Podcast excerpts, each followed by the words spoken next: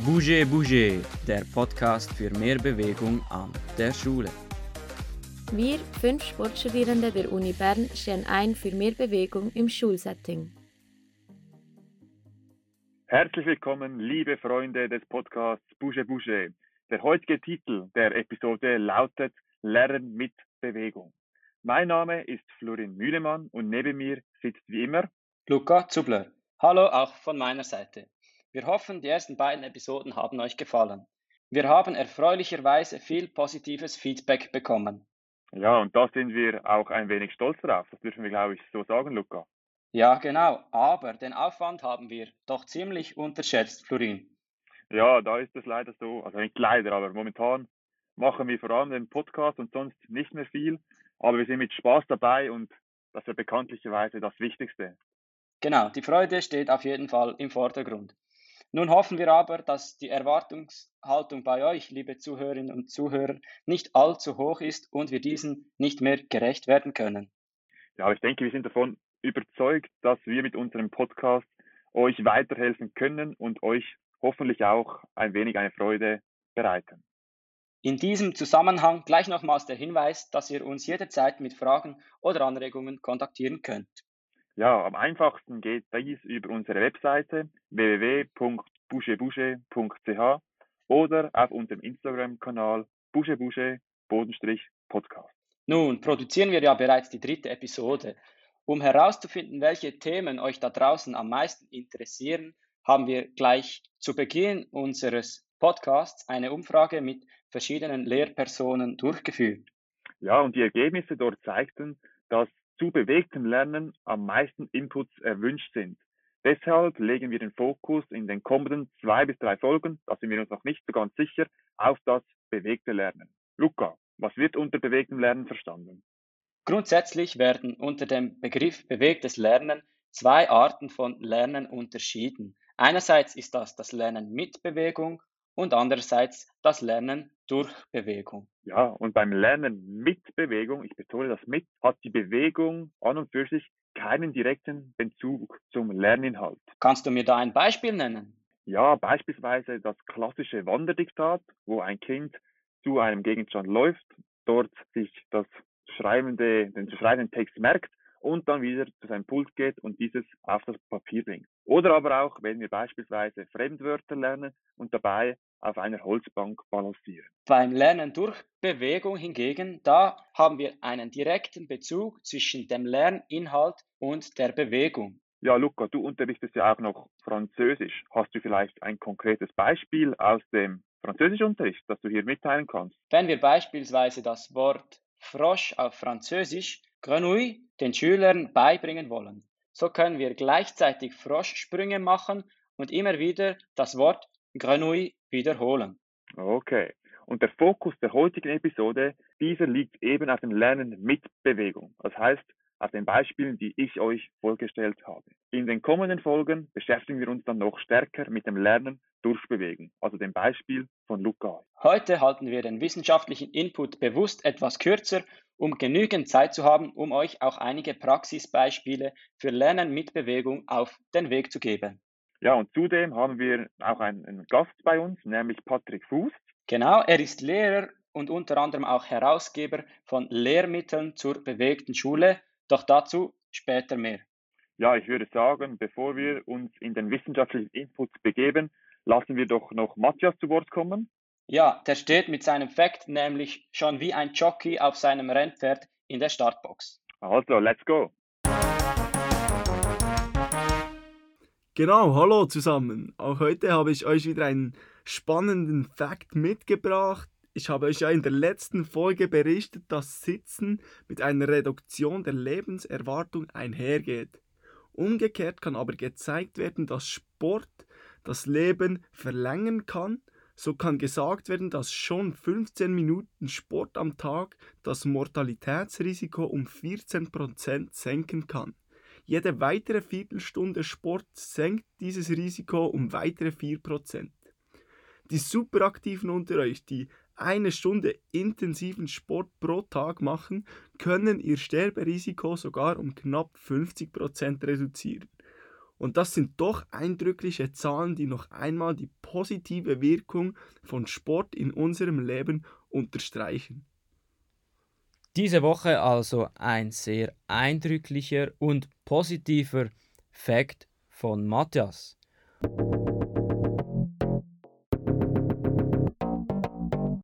Tipptopp. Ich würde meinen, Luca, mit diesem Fakt hat es Matthias mindestens auf das Siegertreppchen geschafft. Ich hätte jedenfalls auf ihn gewettet. Uns ist es wichtig, noch einmal kurz den Unterschied zwischen dem Lernen mit und dem Lernen durch Bewegung zu repetieren, das wirklich für das Verständnis des weiteren Verlaufs und der nächsten Episoden zentral ist. Ja, wir müssen aber auch eingestehen, dass diese Begrifflichkeiten selbst in der Forschungsgemeinschaft nicht immer einheitlich verwendet werden. Ja, aber manchmal ist es ja auch wirklich schwierig, eine klare Grenze zu ziehen was zu lernen mit und was zu lernen durch Bewegung gezählt wird. Genau, doch wir wollen doch so versuchen, euch anhand dieser Unterscheidung durch die kommenden Episoden zu führen, sodass es für euch hoffentlich auch ein wenig verständlicher wird. Also, beim Lernen mit Bewegung besteht kein inhaltlicher Zusammenhang zwischen dem Lerninhalt und der auszuführenden Bewegung. Stimmt das, Florin? Genau, Zubi, das hast du perfekt betont. Und beim Lernen durch Bewegung gibt es diesen inhaltlichen Zusammenhang zwischen dem, was die Schülerinnen und Schüler lernen und der Bewegung selbst, welche sie ausführen.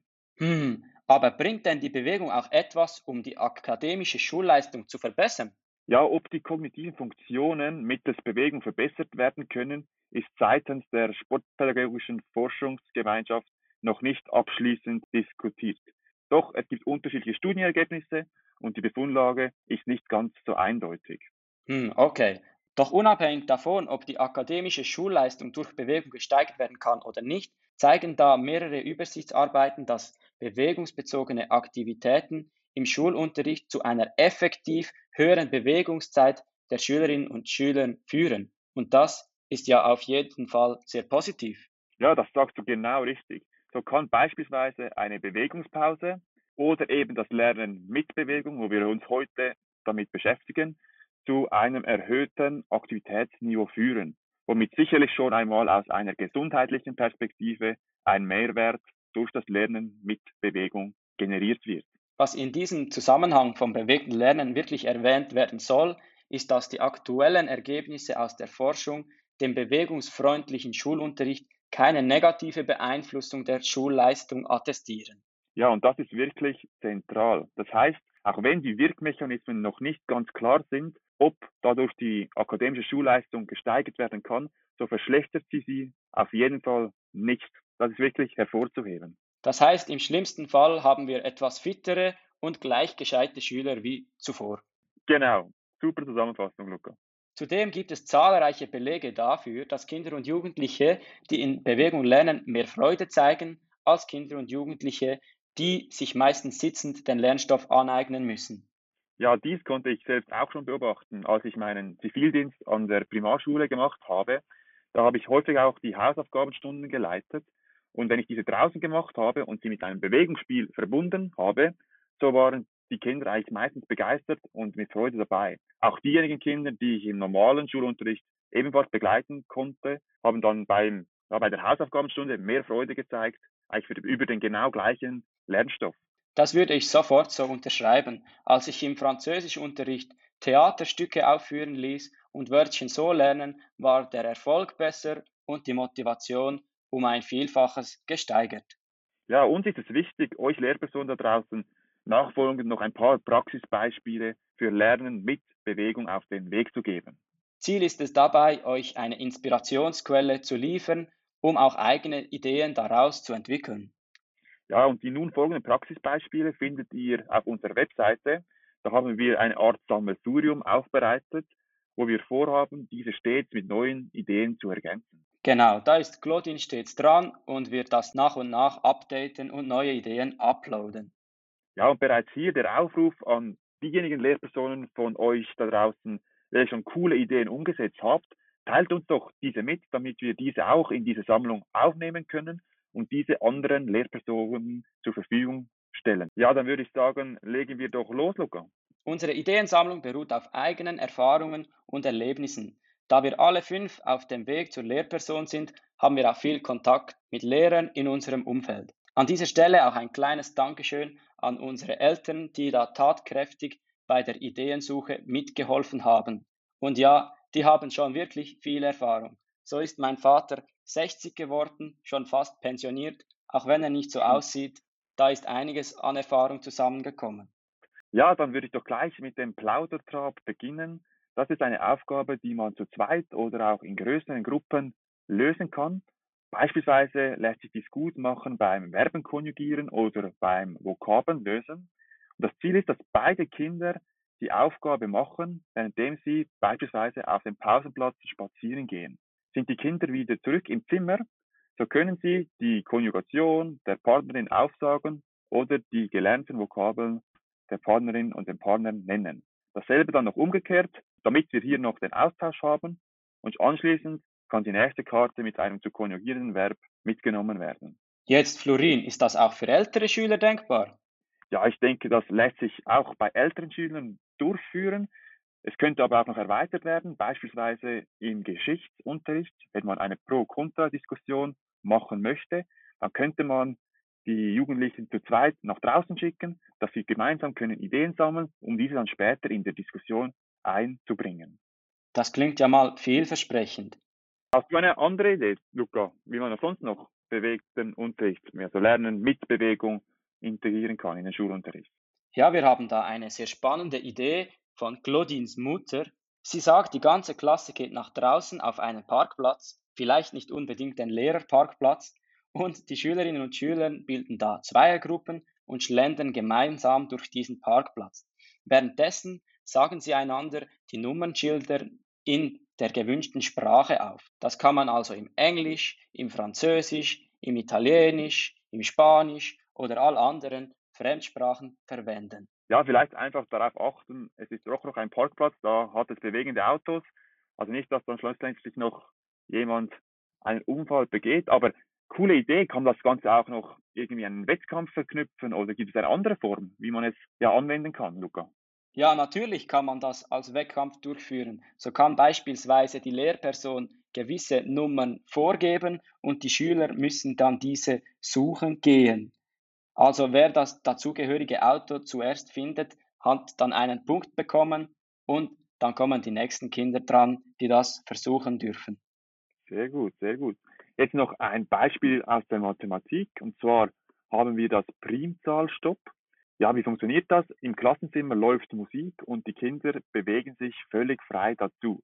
Man darf auch die Fortbewegungsart vorgeben, doch es kann durchaus auch einfach wirklich frei den Kindern überlassen sein, wie sie sich bewegen. Nun gibt die Lehrperson eine Rechenaufgabe vor und die Kinder haben Zeit, während dem Herumgehen die Aufgabe zu lösen. Dabei soll die Bewegung nicht gestoppt werden. Nach circa fünf bis zehn Sekunden unterbricht dann die Lehrperson die Musik und die Kinder müssen sich je nach Resultat im Kopf unterschiedlich verhalten. Wenn es sich beim Resultat um eine Primzahl handelt, dann stoppen die Kinder mit der Musik, welche ebenfalls aufhört. Wenn es sich aber um keine Primzahl handelt, dann bewegen sie sich ganz normal fort, wie wenn die Musik immer noch am Laufen wäre. Dies kann dann auch auf andere Aufgaben adaptiert werden, zum Beispiel beim Einmaleins, genau. Ja, Florin, das tönt ja schön und gut, aber mit Mathematik kann ich jetzt nicht so viel anfangen. Kannst du das auch auf verschiedene Fächer übertragen? Ja, das lässt sich auf diverse Unterrichtsfächer anwenden. Ich hoffe, in der Biologie bist du eher ein bisschen zu Hause, Luca. Dort könnte man beispielsweise auch fragen, ja, handelt es sich bei der Schlange um ein Säugetier oder nicht? Und wenn es sich um ein Säugetier handelt, dann bleibt das Kind stehen. Oder ist das Tier aber kein Säugetier, so bewegt man sich weiter. Da kann man wirklich ganz verschiedene Fragen konstruieren. Dasselbe wäre auch bei der Sprache anwendbar. Man kann beispielsweise ein französisches Verb im Präsens sagen und die Kinder müssen dann stehen bleiben, wenn es sich um eine Präsensform handelt. Wenn man aber beispielsweise das Perfekt bildet, dann bewegen sie sich fort. Genau, diese Unterscheidung, handelt es sich um die Präsensform oder nicht, oder handelt es sich um das Säugetier oder nicht, hier kann man wirklich völlig frei variieren und so ein bisschen Bewegung in den Unterricht bringen. Ah, das ist sehr spannend, Florin. Kannst du mir gleich eine Perfektform vom Verb lesen auf Französisch geben? Ja, ich würde sagen, das ist Chez Stimmt das? L-I-C geschrieben. Lu, aber Nein, nicht Lü. Nein, Lü, wirklich. So, komm, mach weiter, Luca. Ich frage dich danach mal etwas in einem anderen Fachgebiet, nicht immer dieses super Französisch hier da, wo mir gegenüber sitzt. Alles klar, dann gehen wir weiter in die Geografie. So kann man als Lehrperson verschiedene Länder oder Städte aufschreiben auf ein Papier, diese an die Wand kleben und die Schüler dann Fragen dazu stellen.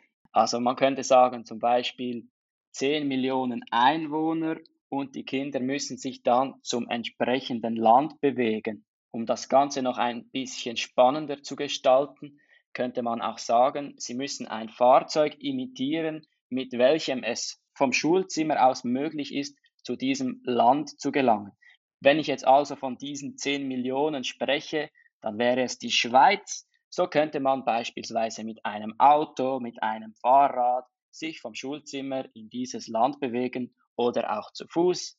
Wenn wir jetzt die Vereinigten Arabischen Emirate suchen würden, dann wäre eher ein Flugzeug das richtige Fahrgerät. Ja, Luca, magst du kurz ein Flugzeug imitieren, wie du dorthin gehen würdest? Wäre noch spannend zu sehen für mich jetzt.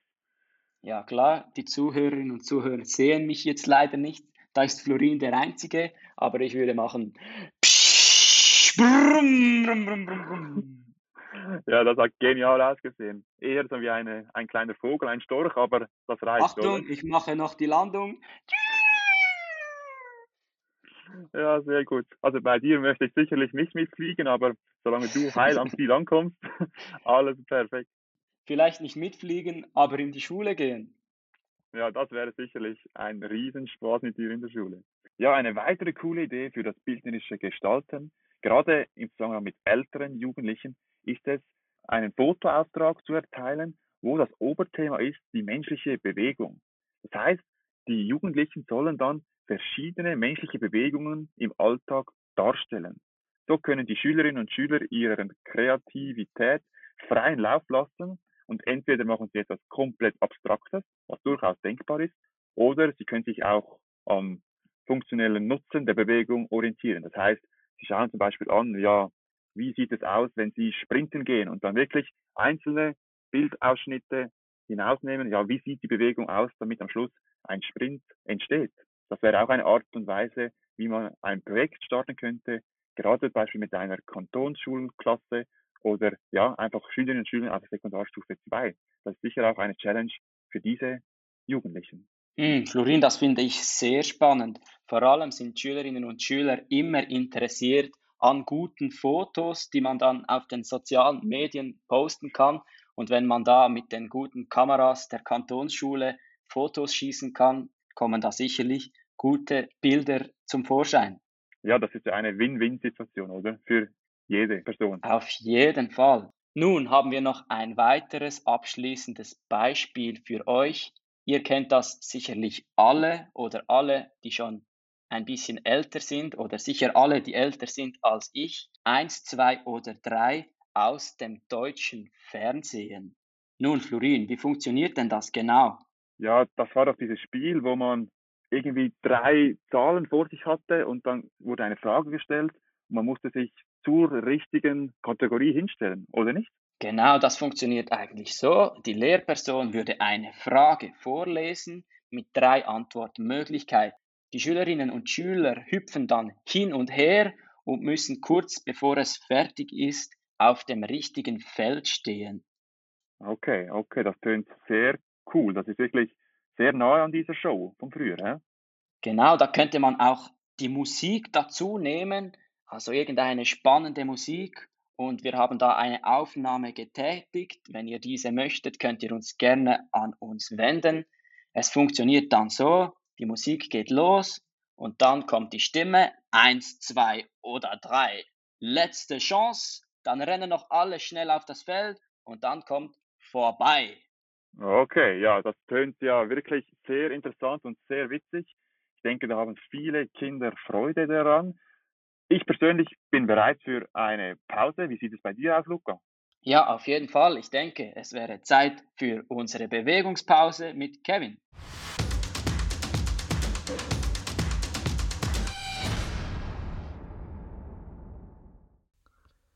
So, nach der ganzen Theorie wieder eine Bewegungspause. Die heutige Bewegungspause nennt sich Catch und auch da, ihr kennt es schon, Wir bewegen uns zusammen.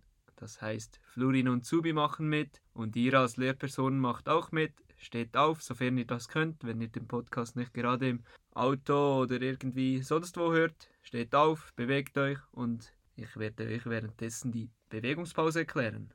Und zwar Catch ist eine Bewegungspause, die ihr gut auch im Schulzimmer durchführen könnt. Das heißt, da ist es nicht groß nötig, irgendwie besonderes Material oder besonders viel Platz zu haben. Jetzt ist es immer ein 1 gegen 1, das heißt, zwei Schülerinnen oder zwei Schüler stehen sich gegenüber und in der Mitte ist ein Gegenstand. Das kann ein Etui sein, das kann ein Radiergummi sein. Da könnt ihr ganz kreativ sein. Etwas Leichtes. Etwas, das man gut greifen kann, einfach, oder? Genau, einfach etwas, was ihr gerade zur Verfügung habt. Und zwar gibt man verschiedene Bewegungen rein. Zum Beispiel am Anfang könnt ihr Traben, Hampelmänner, wenn es weitergeht, auch Lunges nehmen. Einfach etwas, das ihr zwischen den Kommandos durchführen könnt. Wie erwähnt, kommen nachher Kommandos, die nennen sich zum Beispiel den Boden berühren mit der Hand, den linken Fuß berühren mit der Hand, die Arme verschränken, den, die Hände an den Hinterkopf und da könnt ihr selbst ergänzen, was ihr wollt. Ihr könnt auch sagen, zum Beispiel berührt den Stuhl im Schulzimmer, was auch immer. Seid da selber kreativ, ihr findet Kommandos, die Spaß machen, die lustig sind und vielleicht auch innovativer sind als diese, die ich bereits genannt habe. Nun, auf das Kommando Catch müssen die Schülerinnen und Schüler jedoch den Gegenstand in der Mitte so schnell wie möglich greifen. Das heißt, das Kommando Catch übertrifft diese vorherigen Kommandos alle und sofort muss dieser Gegenstand gegriffen werden. Das heißt, dass diese Bewegungspause erfordert die Reaktion der Schülerinnen und Schüler, eine gewisse Geschicklichkeit, immer auf dieses Catch gefasst zu sein und ähm, da macht es sicherlich auch Spaß. Ich habe diese Bewegungspause gleich gestern am Gymnasium durchgeführt und auch schon ein bisschen Schüler im fortgeschrittenen Jugendalter finden das absolut grandios. Die Stimmung steigt sofort und ich kann das für alle Altersstufen empfehlen. So dieses Konkurrieren kommt bei den ganzen Schülerinnen und Schülern auf und sie wollen wirklich auch gewinnen. Und ich denke, bei dieser Challenge ist das ein Vorteil, das macht es ihnen schnell Spaß, wenn sie gegeneinander antreten können. So kann zum Beispiel auch einmal ein Schüler, eine Schülerin das Kommando übernehmen und der Lehrer macht mit, so kann man auch einmal den Lehrer oder die Lehrerin herausfordern. Genau, dann wäre es das von meiner Seite auch wieder gewesen und ich wünsche euch viel Spaß beim Ausprobieren dieser Pause. Und ich hoffe, ihr seid jetzt wieder fit für das bevorstehende Expertengespräch.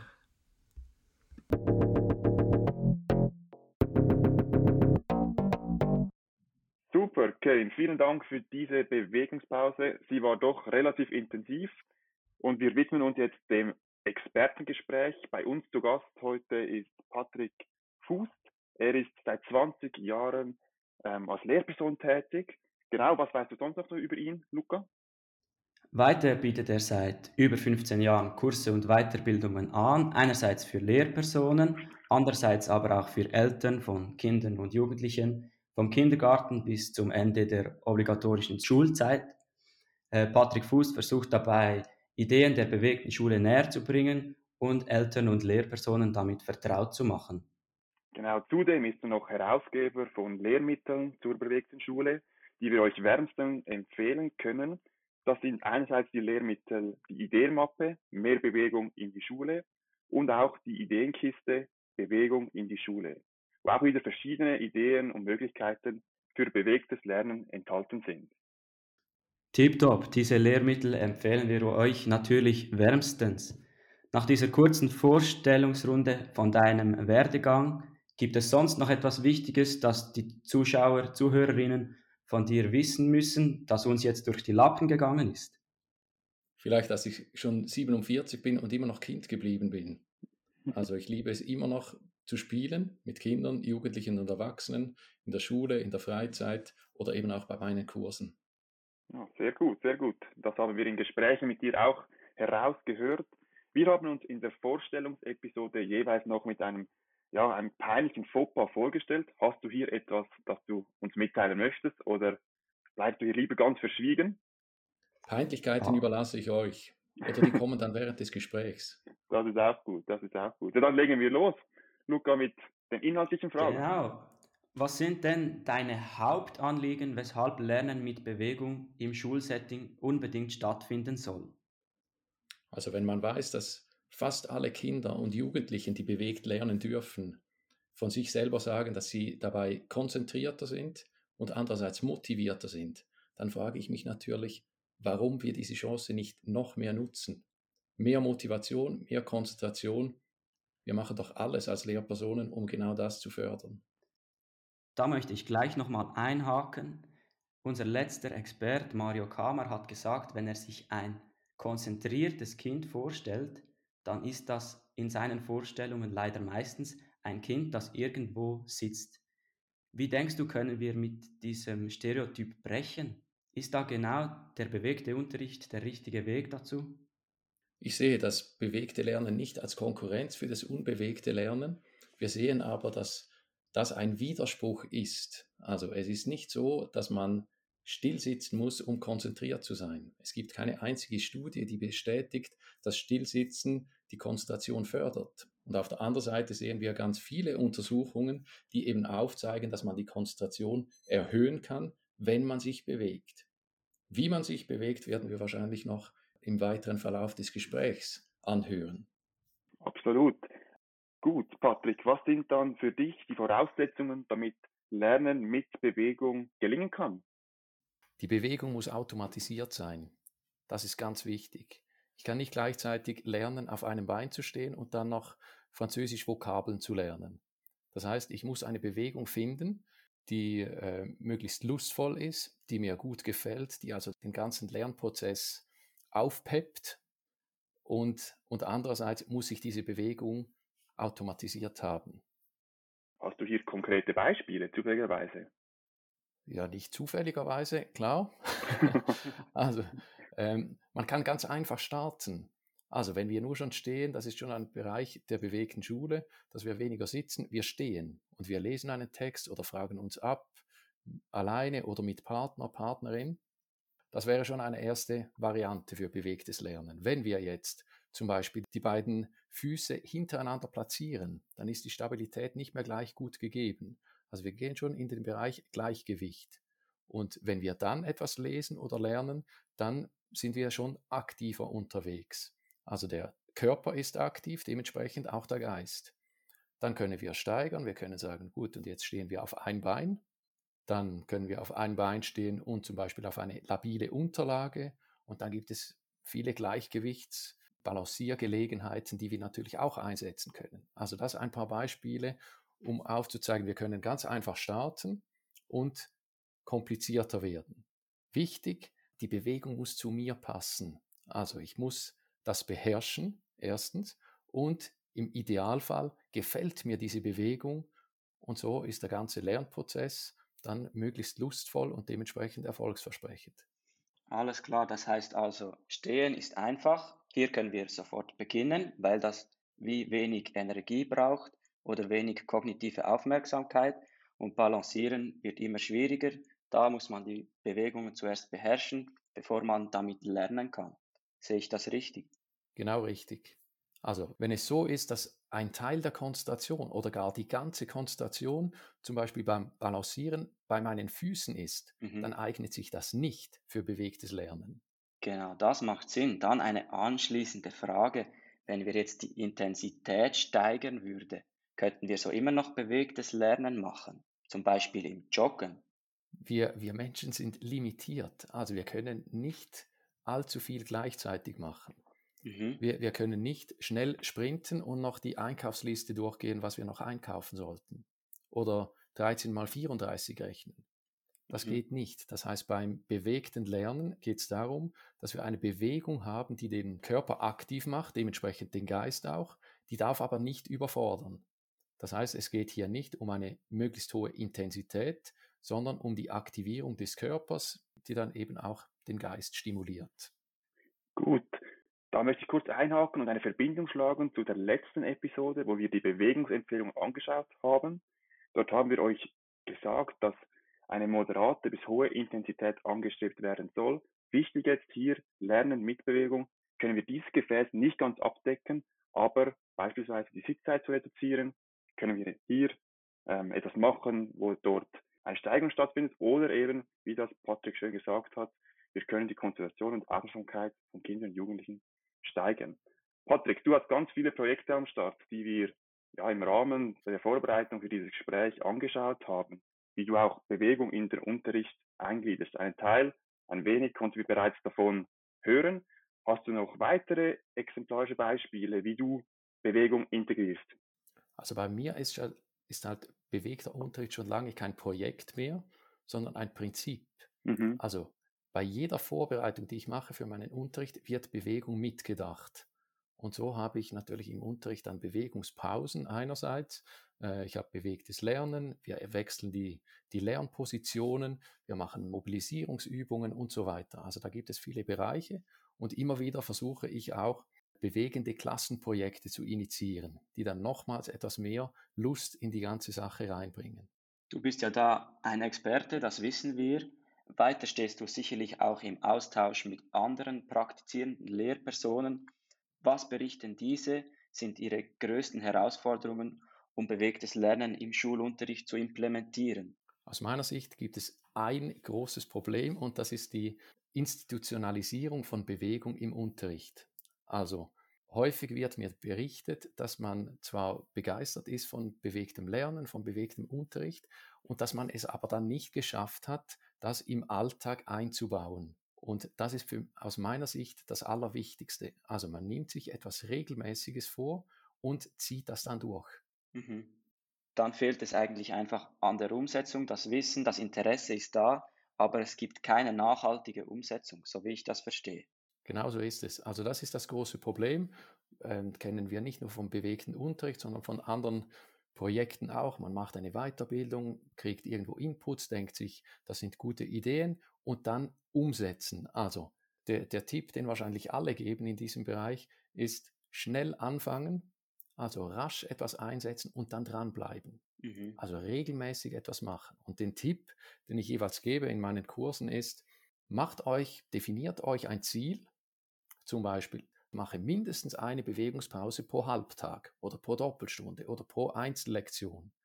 Und dann habt ihr dieses Ziel definiert und dann sagt ihr es der Klasse.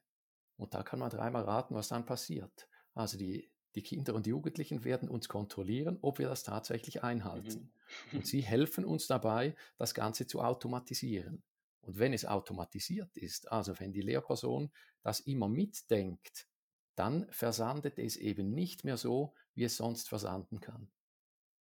Gut, das ist sicher ein wichtiger Tipp, dass wir hier uns auch an der eigenen Nase nehmen und nicht nur die Schülerinnen und Schüler kontrollieren, ob sie ihre Ziele erreichen, sondern auch uns selbst ansetzen. Was wir uns noch gefragt haben, wir können uns durchaus vorstellen, dass es einige Kinder gibt, die durch das Lernen mit Bewegung angesprochen werden, aber es besteht nicht auch eine Gefahr, dass es Kinder geben wird, die sich dadurch abgelenkt fühlen, dass beispielsweise ein Ball herumfliegt oder ein Kind irgendwo auf einer Bank balanciert? Also grundsätzlich ist Lernen in Bewegung oder Lernen mit Bewegung eine ruhige Angelegenheit.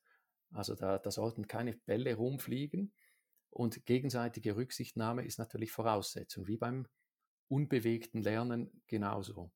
Im Idealfall hat man natürlich unterschiedliche Räume zur Verfügung oder es ist dann so, dass wir zum Beispiel auch das Freie nutzen und ein Teil der Klasse ist dann draußen.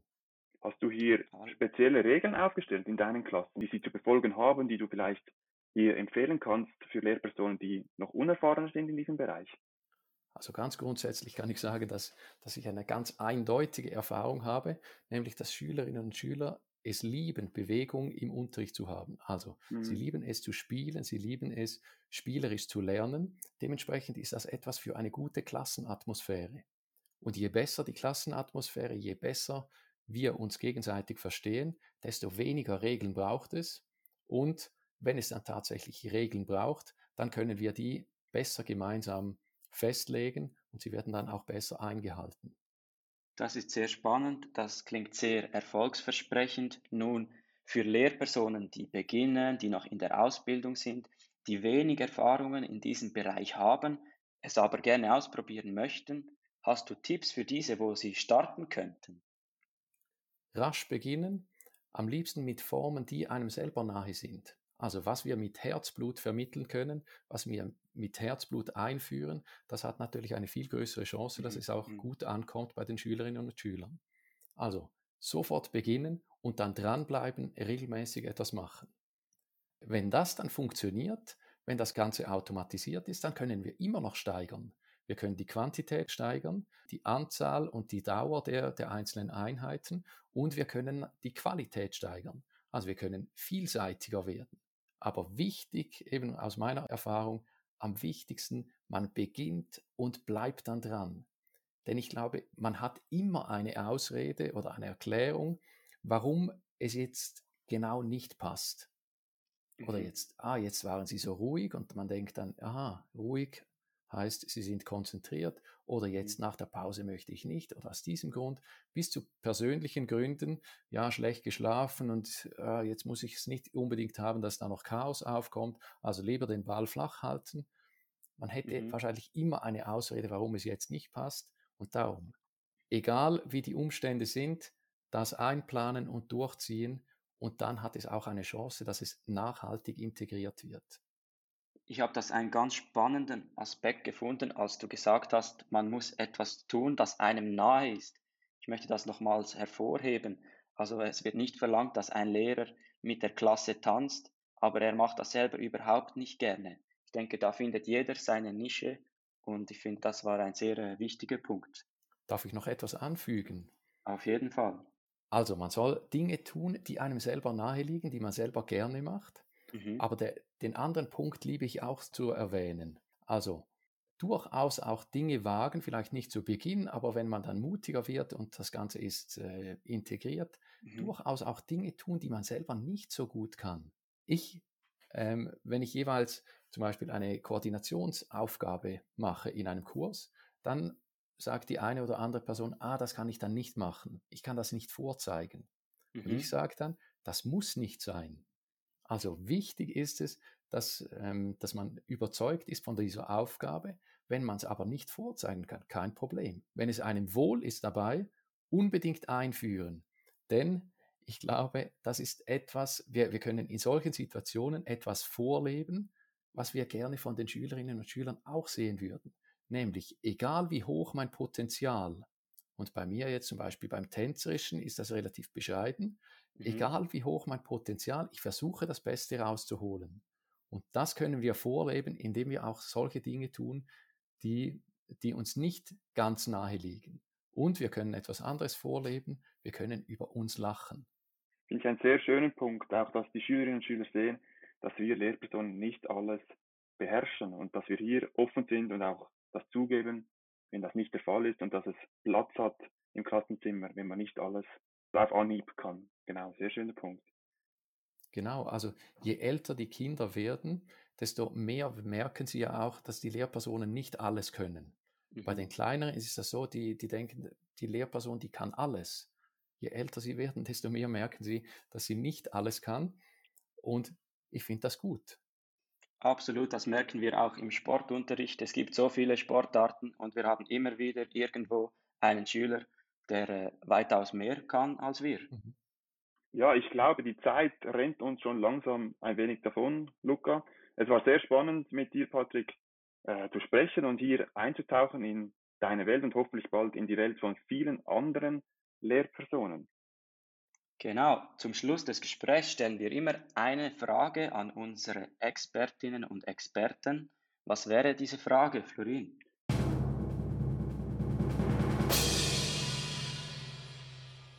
ja, damit es alle auch wissen, da war jetzt Patrick nicht ganz darauf vorbereitet. Das ist noch ein bisschen die Überraschungsfrage. Wie würdest du, Patrick, vorgehen oder was würdest du tun, wenn dein Kind der größte Bewegungsmuffel der Welt wäre? Ich würde das tun, was ich am liebsten mache. Ich würde das Ganze vorleben. Und mhm. beim, mit dem Vorleben haben wir die größte Chance, dass wir jemanden doch noch zu etwas überzeugen können, aber nicht mit Verpflichtungen oder, oder mit schlechter Stimmung, sondern ich zeige positiv, wie ich mit Bewegung umgehe und, und die Kinder können es dann nachmachen.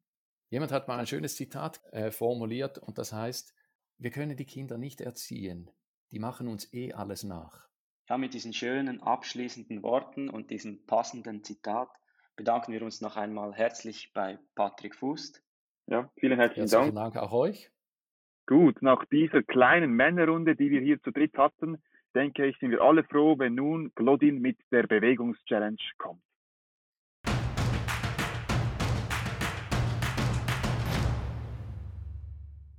Ja, ich habe euch heute wieder eine neue Bewegungschallenge mitgebracht und für diese braucht ihr vorerst mal nur ein Buch.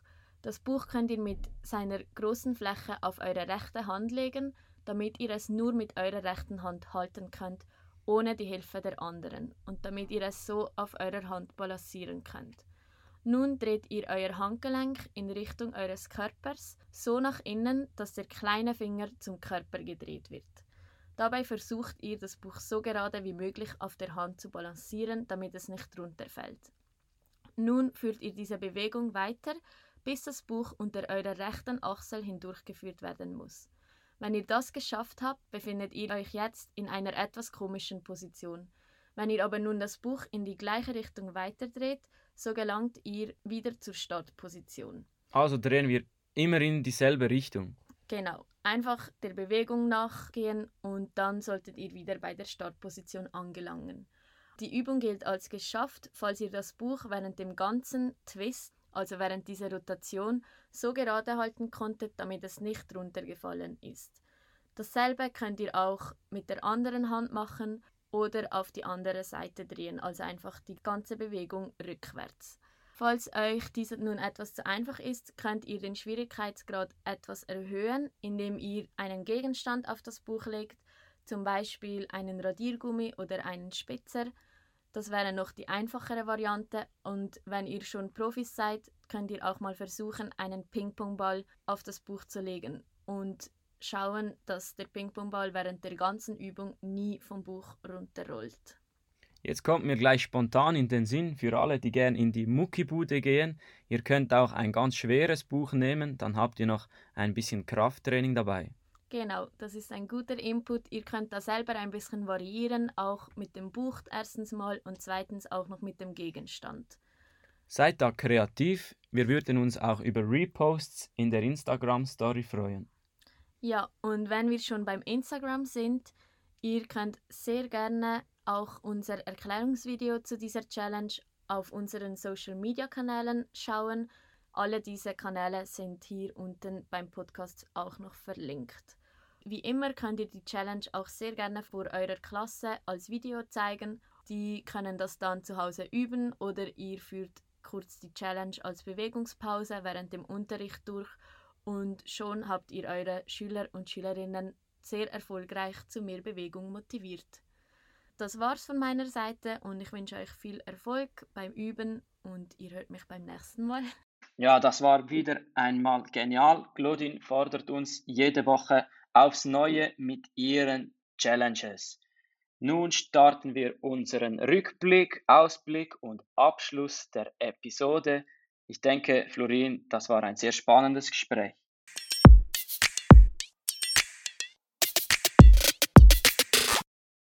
Ja, es war wirklich sehr interessant und ja, ich denke, die beiden größten Herausforderungen bei der Umsetzung von Bewegung im Unterricht ist einerseits, sich überhaupt zum Starten dieser Vermittlungsmethode zu überwinden und andererseits diese Form von Unterricht auch langfristig im Schulzimmer zu integrieren. Doch seid da mutig, probiert es aus, wie ihr es von Patty gehört habt, auch wenn es zu Beginn vielleicht ungewohnt ist, alte Muster zu durchbrechen, doch die meisten Kinder und Jugendlichen werden euch für einen etwas abwechslungsreicheren Unterricht danken und ihrerseits Freude zeigen. Ja, und wunderschön dabei ist auch, dass eure Kreativität keine Grenze gesetzt ist. Und das macht ja wirklich auch den Lehrerinnen und Lehrerberuf aus. Tauscht euch auch aus mit euren Lehrerkolleginnen im Lehrerzimmer. Ja, und vielleicht gibt es schon Lehrpersonen, die Ideen haben und mehr Erfahrungen bereits sammeln konnten und als Inspiration für euer Vorhaben mit eurer Klasse dienen könnt. Genau, vielleicht habt ihr auch Lehrer wie Patrick Fuß, die viele Erfahrung haben. Was wirklich wichtig ist, tauscht euch aus, setzt euch realistische Ziele. Das ist sehr wichtig. Ja, und beginnt klein und versucht einmal einzelne Lernsequenzen in Bewegung in den Unterricht zu integrieren. Das kann zu Beginn auch nur einmal in der Woche, fünf bis zehn Minuten sein. Nach und nach werdet ihr vertrauter mit der Erarbeitung und der Umsetzung von Einheiten und Ideen und so könnt ihr die Anzahl steigern.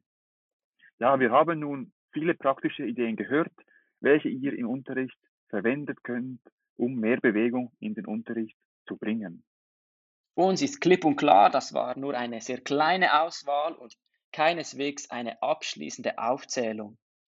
Ja, und hier nochmal wichtig für uns, wenn ihr eigene Beispiele habt, die gut funktionieren, dann schreibt uns, teilt uns diese mit, damit wir diese auch an andere Personen herausgeben können. Meldet euch bei uns auf unserer Webseite www.bougebouge.ch oder auf unserem Instagram-Kanal bougebouge-podcast. Gerne teilen wir auch die Ideen in einer späteren Folge wieder mit euch. Ja, und auch für Fragen und Anregungen sind wir jederzeit offen. Wenn ihr beispielsweise nicht sicher seid, ob unsere heutige Challenge mit Claudine überhaupt in eurer Klasse durchführbar ist, dann meldet euch ungeniert. So können wir allenfalls gemeinsam Alternativen suchen oder die Übung ein bisschen auf eure Klasse anpassen. Ja, ich würde sagen, bleibt in Bewegung. Macht unsere Challenges und das war's von uns. Bis zum nächsten Mal, wenn es wieder heißt. Bouger Bouger, der Podcast für mehr Bewegung an der Schule.